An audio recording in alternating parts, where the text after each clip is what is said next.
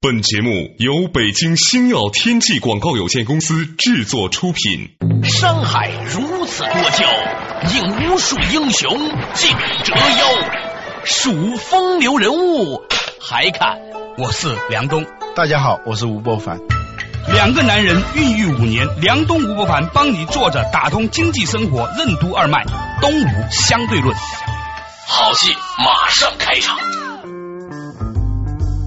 坐着打通经济生活任督二脉，大家好，欢迎收听今天的东吴相对论，我是梁东，对面的依然是二十一世纪商业评论主编吴伯凡，伯凡你好，大家好，伯凡最近有一条新闻呢，有点意思，也不能说有点意思吧，有点暴力。话说呢，有一天一个二十三岁的年轻男子被扶进了一个急诊室，手上呢纱布已经鲜血浸润啊，据说这个人呢手指四根被砍掉，嗯，很暴力了吧？关键更暴力的是港产片了啊，跟港产片一样，杜琪峰的电影一样，嗯，更暴力的是这四根手指他自己砍断啊？为什么呢？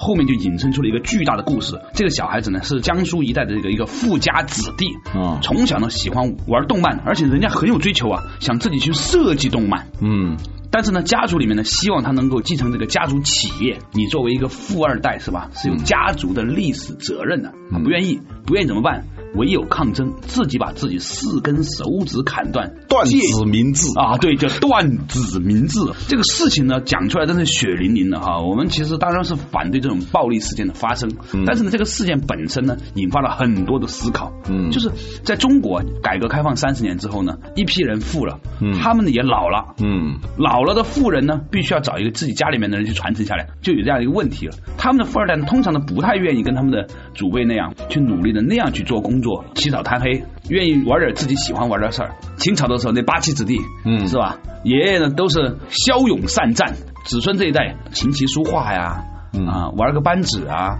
斗个鸟，玩个蛐蛐啊，都是非常的精巧，是吧？所以呢，今天这个话题呢，我们就拿出来探讨，到底呢，这个年轻人呢，他如何面对家族产业的继承，以及呢，如何对这个所谓的富二代进行培训的问题。嗯，当然了，我们的听众朋友绝大部分都不是富二代，不过。拜这个改革开放所赐，多多少少家里面呢都有那么点存款，几千块钱也是，是吧？你怎么样从家里面传承下来，那也是个问题。有些人家里面不是很有钱，但是对小孩子的培养方式，那绝对是呢富豪式的培养方式，是吧？那这个问题又怎么去看待和解决呢？啊，今天的话题就从这里展开。中国的富二代为何不愿继承家业？富二代为什么成为贬义词？父辈艰辛创业的精神为何难以传承？为什么教育是不能购买的？如何打破财富的诅咒？现代消费主义对富二代的教育有何影响？欢迎收听《东吴相对论》，本期话题：富二代的困惑。我前两天还真是参加了一个关于富二代教育的一个会，嗯，这个会上呢也是来了很多的富二代，也有富三代的，他们发表了他们自己的一些看法。有个小孩他就说，在座的不是大官就是大腕，要不就是大师。呃，我们来到这里呢，呃，说不定有一天也能成为大官、大腕、大师。说的那个口气啊，有点轻浮。当时我就在想，富二代这个词呢。已经成为一个品牌了。品牌呢，就是一个瞬间联想、瞬间认知嘛。啊，一旦你说到“富二代”这三个字的时候，不仅仅是我，所有人他可能会形成一个联想，马上就会把这三个字。跟什么飙车呀、纨绔子弟啊等等这些不好的东西连在一起，也许是由于媒体的这种炒作，使得这个富二代确实不是一个好听的词语。关于富二代呢，现在真的是一个热门话题了，不仅仅是由于刚才你说的这则新闻而引起的。嗯，呃，在此之前呢，有一个富二代要学游泳，担心国内的游泳池里头不干净，打飞的，每个月去美国学一次游泳，那这样就会更加。使得这个富二代这个形象啊很不好，让人想起了说前不久台湾流行的有一本书，嗯，呃，穷的只剩下钱，就好像是这个富二代除了富之外没有任何其他的东西。这个东西很有意思哈，呃，我前两天去安徽，正好呢去这个徽州博物馆看了一下，嗯，当年这个安徽还是出了很多大家的，嗯，而且是家族式出大家，比如说像胡适啊，比如说像陶行知，再比如说当年的詹天佑，嗯。啊，陈珠啊，也是出在安徽这样一个地方啊，我看到他们那些家庭里面的传承呢。也是名门望族，但是呢，他们出来的那些不同年代的这种接班人呢，嗯，身上都有一种责任感，然后呢，学养也很好，啊，也能够很好的能够去把上面东西继承下来，也可以传承下去。所以我在想，是什么原因导致今天我们看到的很多的富二代，他身上的那种暴敛、焦躁之气？和曾经的那些氏族，他们的那一些二代、三代、四代气质有如此大的不同。嗯，我觉得小孩子本身是没有错的，人之初性本善啊，我还是比较喜欢这样的一个观点的。总体上来说呢，为什么之间有这样的差别？那我在那个安徽博物馆就看他们的展馆，就专门讲到了当地的私塾。嗯，讲解员呢就说，你看他们学的东西都是什么？小孩子刚刚开始。接受教育的时候呢，都不是说学英语啊、学数学呀、啊学赚钱呐，都没有。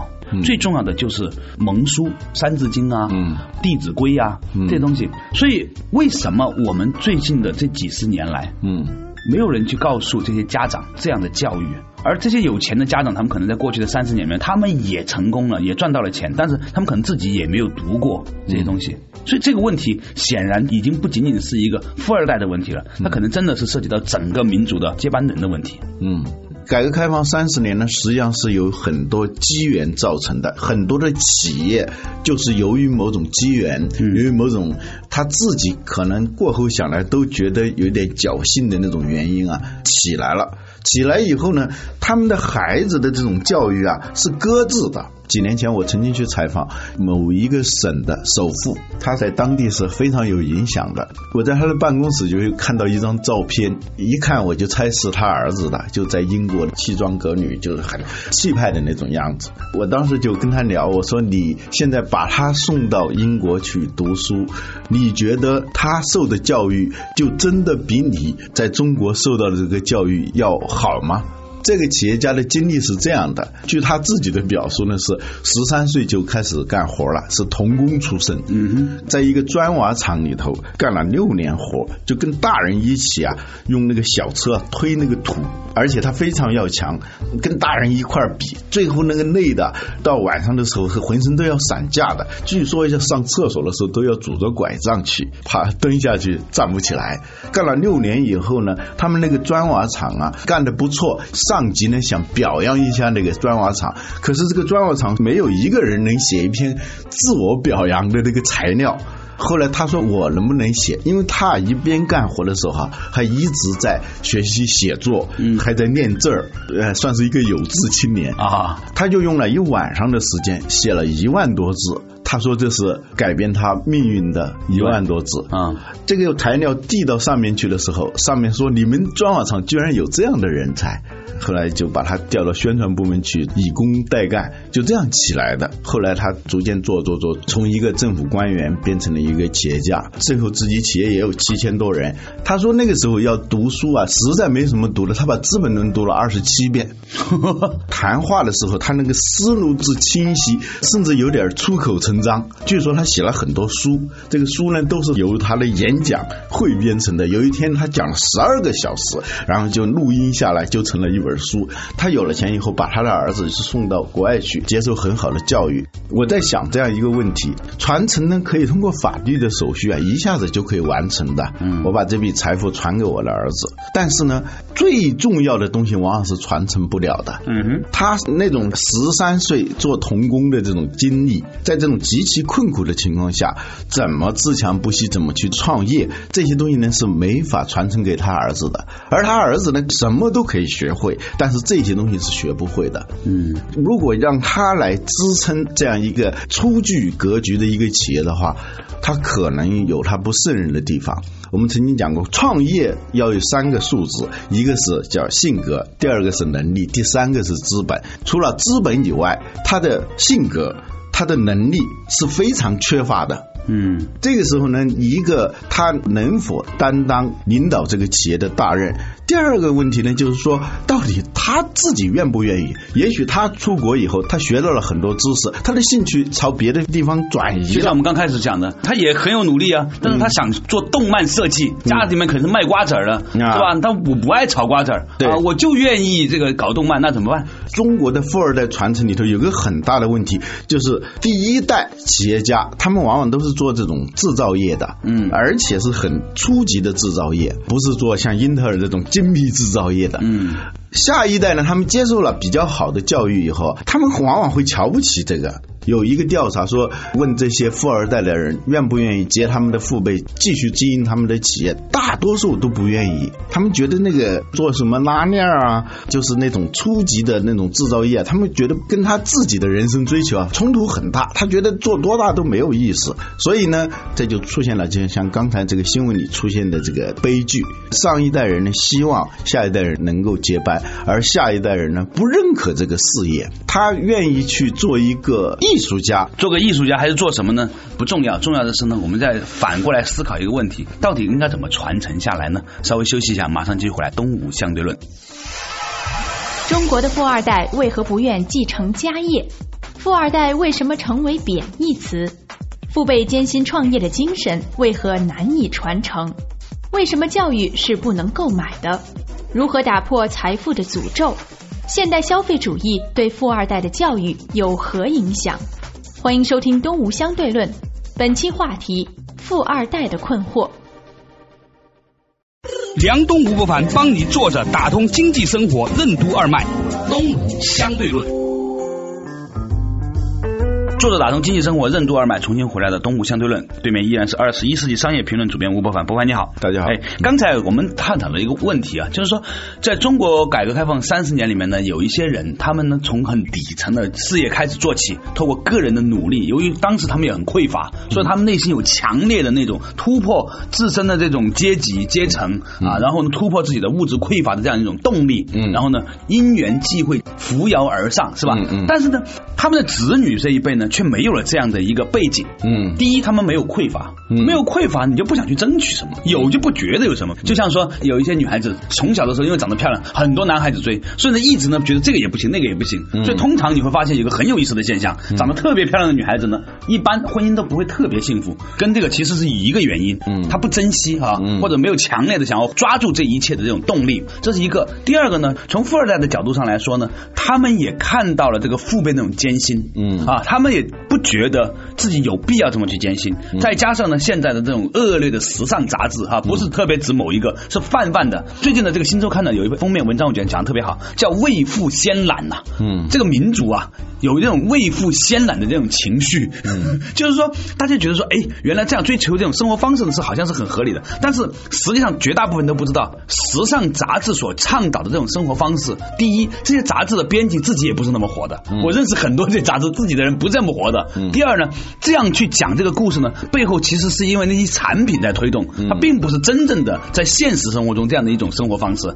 但是呢，很多年轻的小朋友呢，看到这种杂志，看到这种媒体之后呢，会以为啊。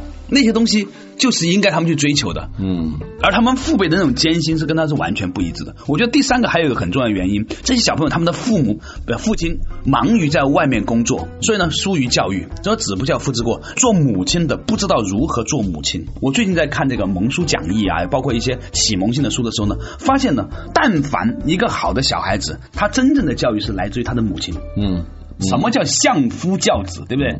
它的作用性很大，但是呢，我们在过去的这些年里面呢，优秀的女性啊，要不然都被挤到外面跟男人去竞争，要不然呢，就是回到家之后呢，去捍卫自己的这一份婚姻的这个产业呢，而疏于 教育子女。嗯，第三个呢，就是很多的女性自己也不知道。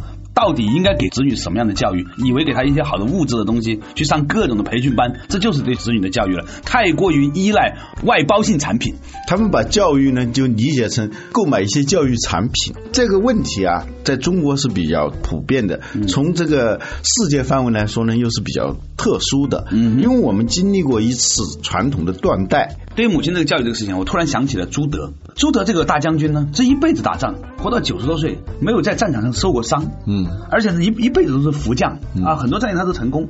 我们小的时候呢，曾经学过一篇课文，是朱德写的，叫《我的母亲》，母亲的回忆。不知道现在的这个教科书里面还有没有这篇文章了啊？他的母亲呢，教会了他很多坚韧的事情，比如说如何看待劳动啊，如何坚强的工作和生活，如何对人要善良和包容。嗯，这些东西实际上不是一个你可以在外面采购回来教育服务和产品，学英语啊，学钢琴啊，他可以教育你的。这个事情是无法外包的，我觉得。这些少数先富起来的人，先是没钱，拼命的挣钱，挣完钱以后，用这些钱去购买各种各样的教育产品和教育服务。他们是这样一个观念，以为对孩子的这种教育是可以买来的，因为过去是一切的问题都在于没有钱。那么反过来，就是解决问题的一切的办法，就是通过钱来购买。他们顺理成章的就通过所谓的最好的教育，把他们的孩子能培养成最好的人。嗯，这实际上是一种简单的消费观念来理解教育，这就是消费主义嘛。对，尊敬的吴老师曾经跟我们讲过，但凡一个什么东西叫什么什么主义的时候，也可以用唯什么什么来取代。比如说消费主义吧，就是唯消费论。这个消费主义的盛行呢，它产生了一个巨大的误区，他没有想到，其实有些东西是永远不能外包的。嗯，父母对子女的教育就是其中一个很重要的事情。现在有的媒体上说，让让少数人先富起来之后，是不是要让少数人先贵起来？我曾经看到一个媒体上有一篇文章，写了这么一个场景：某家媒体请了一些企业家在上海的金茂大厦品尝一种据说储存了二百年的几瓶红酒。在场的主持人说：“从这一刻起，中国的企业家开始由富转贵。”我。听了当时浑身发冷啊！这其实也是一个消费主义的这种观念，对，以为可以通过简单的对物品的占有而上升到某种精神的层次。这我负责任的告诉大家，这绝对是个骗局。因为当年的时候，我学广告的时候啊，受到的反复教导的就是广告的本质，就是帮助我们的客户把他所销售的产品和某一种价值观念进行捆绑，会让人产生一种错觉。嗯，似乎呢，我。拥有了这个物件之后，我就拥有了这种品质。广告里头有三大派啊，你说的这一派应该是以奥美为代表的。我没法形象论，它这个形象论的本质啊，有点像我们过去说的托物咏志。对啊，就借这个物啊来说一个什么什么志向。对，这个志向呢是某种境界啊，一种情景啊，一种品味啊等等，不直接说这个物品啊，他老在说那个境界、档次、那个品味等等，通过七。次以上的那种灌输，把某种物品跟他用各种各样的画面和语言营造的那种境界联系起来，你就一下子就达到那样一个境界了。对啊，这就是我们最小的时候学的中国古代的修辞方法，就是赋比兴嘛。嗯，其中兴就是欲言此物，先言他物。想要把这个东西卖给你呢，先给你讲讲你所喜欢的、你所追求的某种境界。比如说万宝路的香烟，曾经有一个广告，它不突出这个香烟，它是一个牛仔歪戴。着帽子，骑着马，就那样一种潇洒的境界啊！他老让你把那个烟跟那种形象连在一起，嗯，这就是现代消费主义的一个骗局。我刚开始的时候也是做做广告人嘛，老写这种文案，还拍广告片什么的啊，干了几次还获了几个奖。后来呢？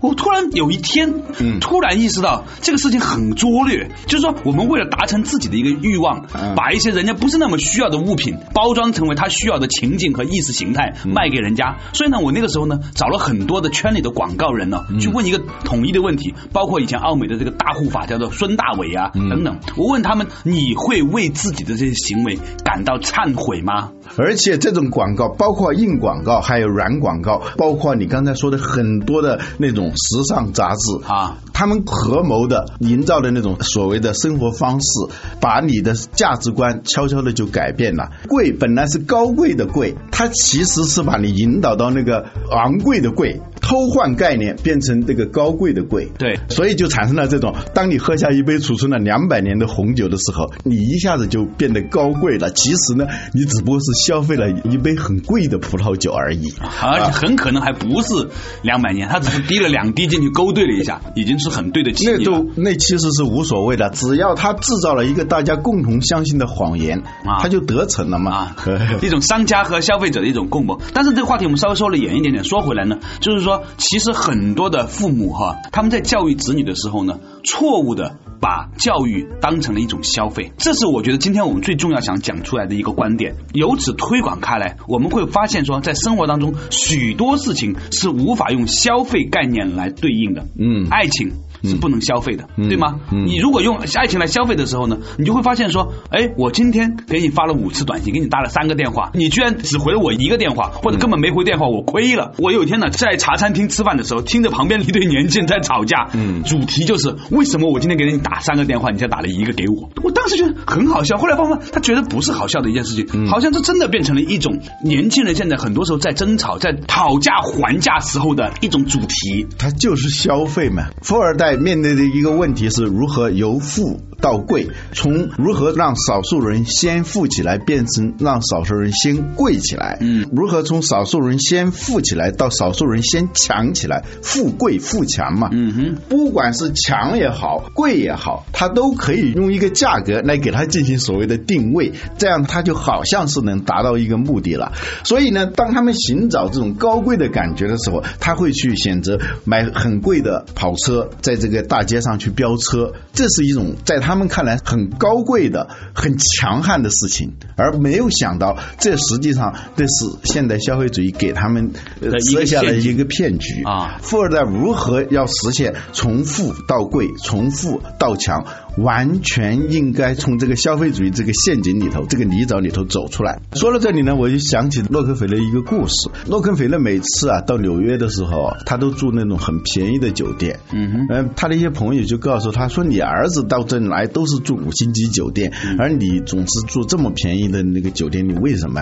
他说：“我跟人家不一样，人家有个有钱的爸爸，我可没有。”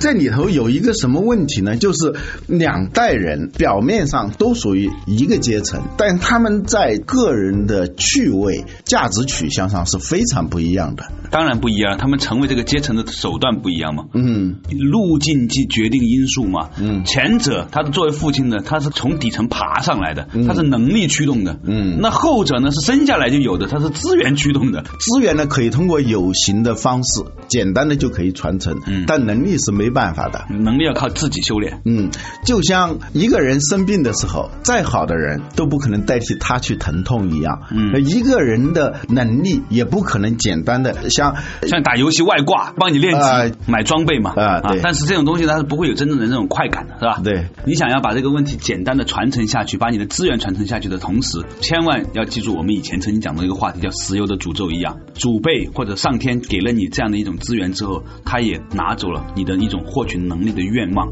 有些时候呢，我们需要提醒每一位年轻的朋友要注意。这一点，其实今天这个话题呢，不仅仅是针对所谓的富二代那么强烈了。嗯，在当今的中国，许多中产阶级甚至是国家干部的小孩子，他们也多多少少在面临着类似这样的问题。那这样的问题呢，实际上对他们的人生来说是很悲剧的。嗯，在某种意义上的确是个悲剧。实际上这说起来有点酸葡萄主义。嗯啊，富人的烦恼啊，家家都有难念的经。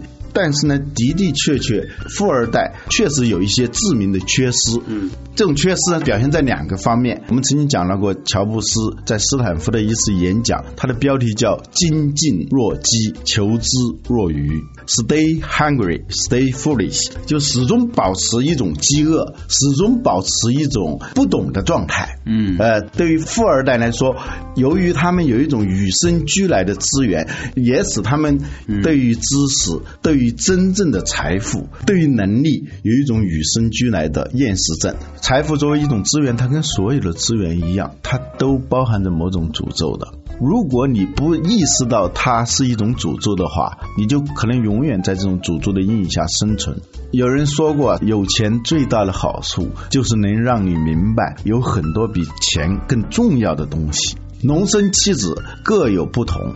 一对父母生下几个孩子，虽然他们被统称为富二代，实际上呢，这几个孩子可能都是很不一样的。有的呢，就的的确确是纨绔子弟；有的呢，按部就班的、很听话的去做一个啊，没有多少创意，就是看摊儿的这样的接班人。还有一种呢，是能够把父辈的资源、财富在心理上给他清零，只是把它作为一个资本金，然后进行创业。我曾经呢有一个同事啊，是个女孩子，她跟我探讨过如何能够判定你能否嫁给一个人呢？他说，如果这个男人当他什么也不是的时候，当他老的时候，你也什么都不是的时候，你还愿意和他一起把臂同游祖国大好河山，你就可以嫁给他了。什么意思呢？就是我们千万不要把这个人和他所在的这个位置和他所拥有的东西等同起来。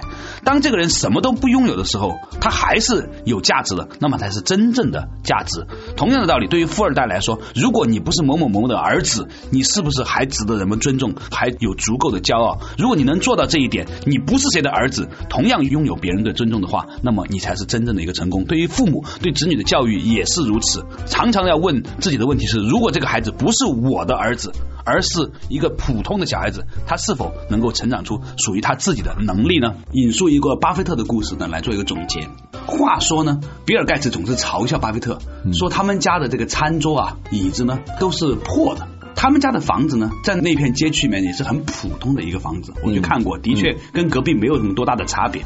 在很小的时候，他们家的儿女在公立学校读书，嗯，每天看见他爸爸呢，也不是很积极去上班，一直以为他爸爸失业在家，也不知道是怎么赚钱的，嗯，看着家里面那么破，所以呢，也没有那种多么骄傲的情绪，邻居也不觉得巴菲特家里面怎么样。正是因为这样的一些原因，令到巴菲特的子女呢，一直呢能够保持一个平和的心态。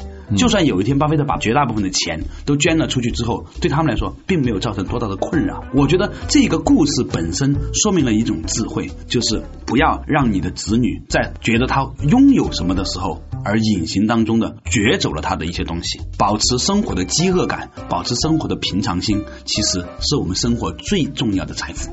好了，感谢大家收听今天的东吴相对论，下一期同一时间再见。为什么我们要从中国制造走向中国设计？什么是真正的设计？为什么说中国的折扇是世界设计史上的经典之作？大自然为何被称为看不见的设计师？为什么说设计不是能力而是心力？如何用设计打造对消费者的关爱链？明天同一时间，欢迎继续收听《东吴相对论：设计的力量》。